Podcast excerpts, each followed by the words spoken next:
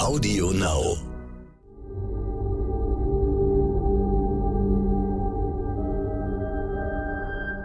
Es ist Montag, der 21. März. Hallo und herzlich willkommen zu Ukraine, die Lage, dem Stern-Podcast mit Carlo Masala, dem Politikprofessor und Militärexperten von der Bundeswehr-Uni München und mit mir, Stefan Schmitz aus dem Hauptstadtbüro von Stern und Kapital.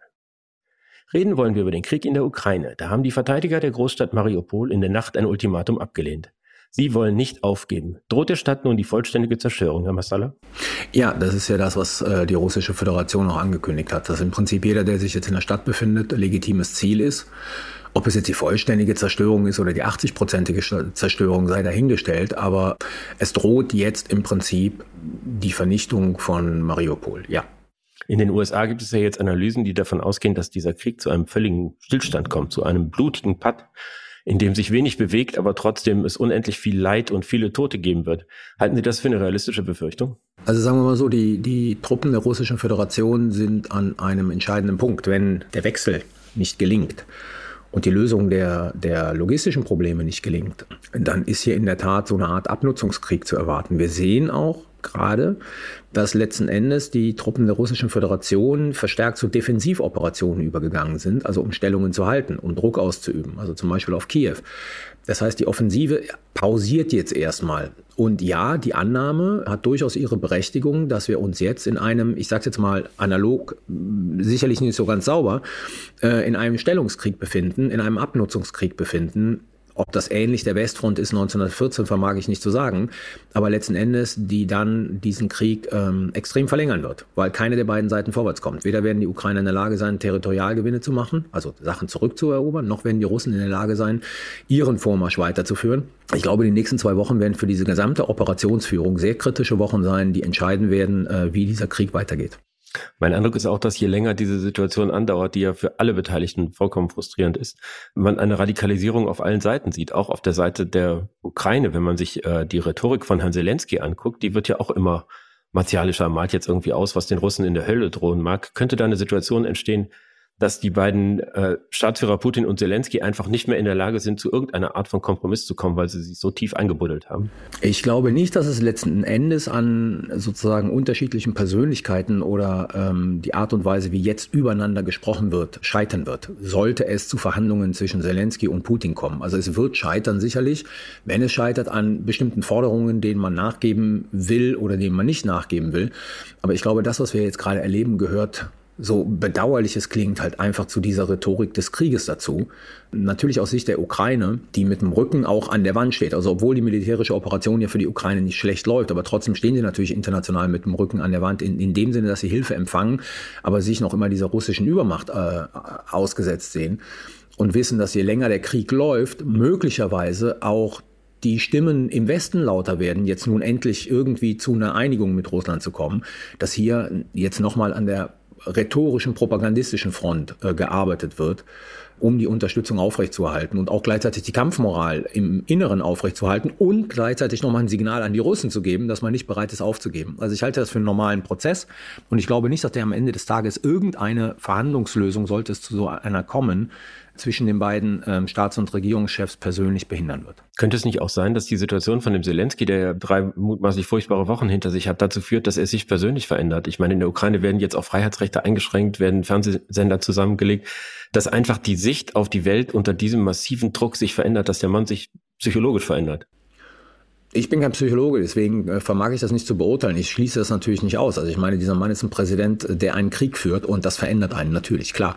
Und er ergreift Maßnahmen, um letzten Endes die, die Moral und die Einheit der Ukraine aufrechtzuerhalten.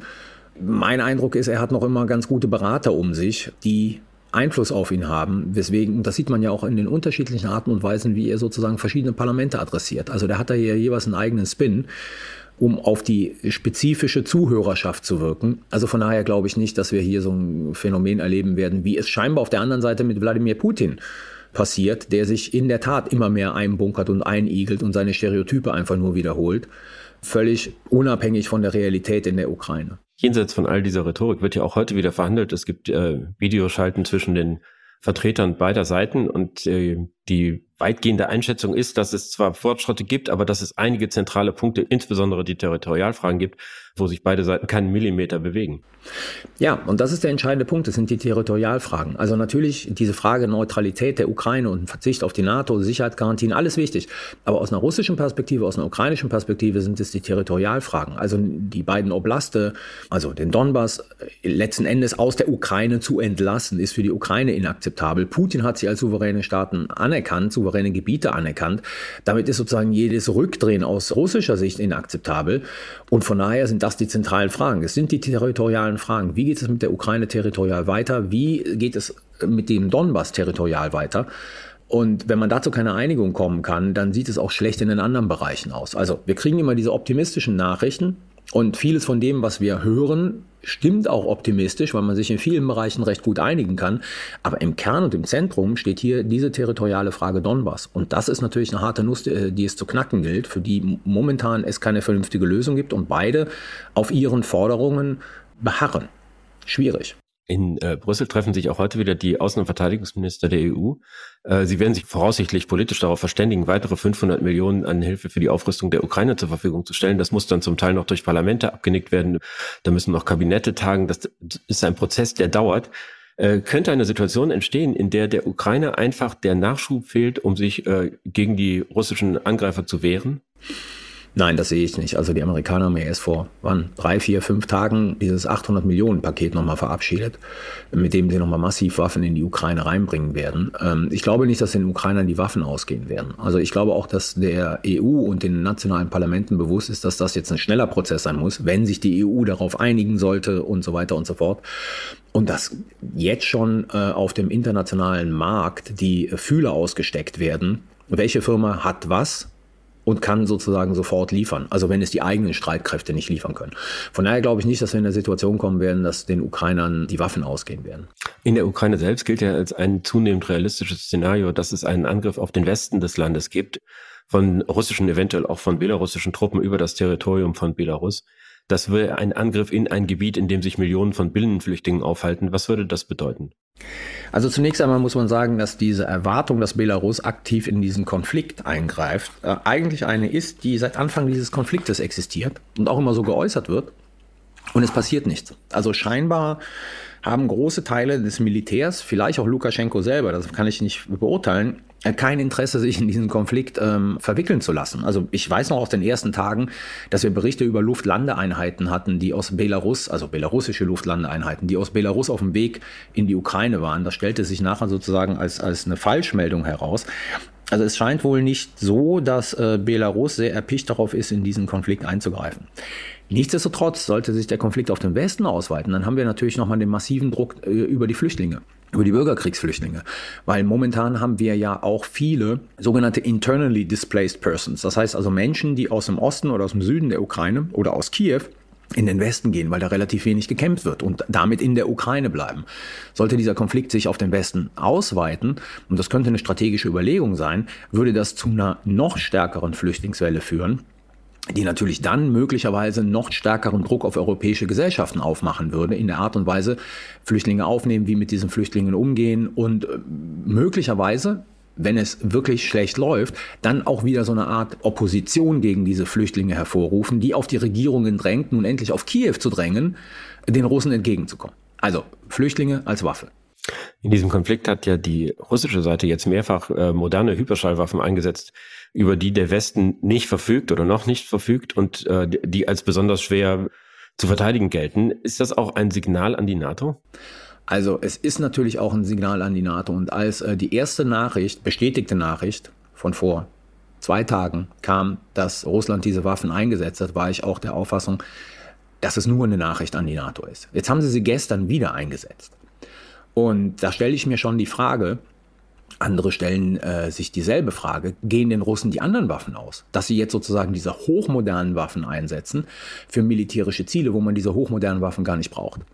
Ja, also es ist möglicherweise beides. Es ist natürlich ein Signal an die NATO. Also wir haben noch was in der Hinterhand. Es wurde ja immer viel spekuliert, wo sind eigentlich diese modernen Waffen der Russischen Föderation, ja? Übertrieben gesagt, äh, die pumpen in der Ukraine den alten Schrott rein, haben uns aber seit 2008 verkauft, wie modern ihr Militär ist. Wo sind diese Waffen? Jetzt sind sie eingesetzt worden, oder eine, ein Typ ist, davon ist eingesetzt worden. Das ist ein Signal, natürlich. Das ist ein Signal an die NATO, das ist ein Signal, wir haben diese Raketen, diese Raketen, also die Kinschall, glaube ich, ist 1800 Kilometer Reichweite, können auch NATO-Territorium erreichen, wenn wir es wollen. Und damit meine ich eher Polen und die baltischen Staaten. Also passt auf. Jetzt setzen sie sich aber wieder ein und da stellt sich wirklich die Frage, gehen denen die Kurzstreckenraketen aus? Ja, dass sie jetzt sozusagen auf diese hochmodernen Waffen zurückgreifen müssen. Es kann sein, dass es beides ist. Es ist ein Signal und gleichzeitig auch ein, äh, ein Ausdruck äh, der Schwäche, weil halt die anderen Systeme nicht mehr in der Maße zur Verfügung stehen. Könnte das der Anfang eines neuen Wettlaufs um Mittelstreckenraketen sein, wie wir es in den 80er Jahren erlebt haben? Also die Entwicklung in, im Bereich dieser Hyperschallwaffen ist ja schon seit längerem am Laufen. Und da sind auch die USA zum Beispiel oder zum Beispiel Frankreich intensiv in der Forschung tätig. Von daher, weil das als, als im Prinzip das Raketensystem der Zukunft angesehen worden ist. Und viel wichtiger wird natürlich jetzt auch die Frage der Abwehrmaßnahmen, weil diese Hyperschallwaffen sind ja schwieriger abzuwehren als die ballistischen Raketen, die sich ja berechnen lassen. Ne? Also wo, wie fliegen die, wo ist, wo ist das Ziel? Das heißt, ich glaube, wir werden auch erleben, dass die Forschung in mögliche Abwehrmaßnahmen, was momentan extrem schwierig ist, äh, hier intensiviert wird, weil in der Tat stellen diese Raketen eine Bedrohung dar. Aber wie gesagt, also die USA, ein Staat oder ein anderer Staat, Frankreich, arbeiten schon länger an dieser Technologie, um hier sozusagen auch Ergebnisse zu produzieren, genauso wie die Russische Föderation und die Chinesen.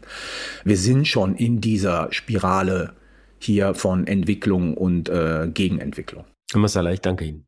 Das war Ukraine die Lage. Die nächste Folge finden Sie, wenn Sie mögen, morgen bei Stande.de, Audio Now und überall, wo es Podcasts gibt. Natürlich können Sie unser Angebot auch abonnieren. Und wenn Sie noch mehr erfahren wollen über die aktuellen Themen, die Trends des Tages, empfehle ich Ihnen den Stern-Podcast Heute wichtig. Den Menschen in der Ukraine hilft die Stiftung Stern. Alle weiteren Informationen finden Sie dazu auf unserer Website. Vielen Dank und hoffentlich bis morgen.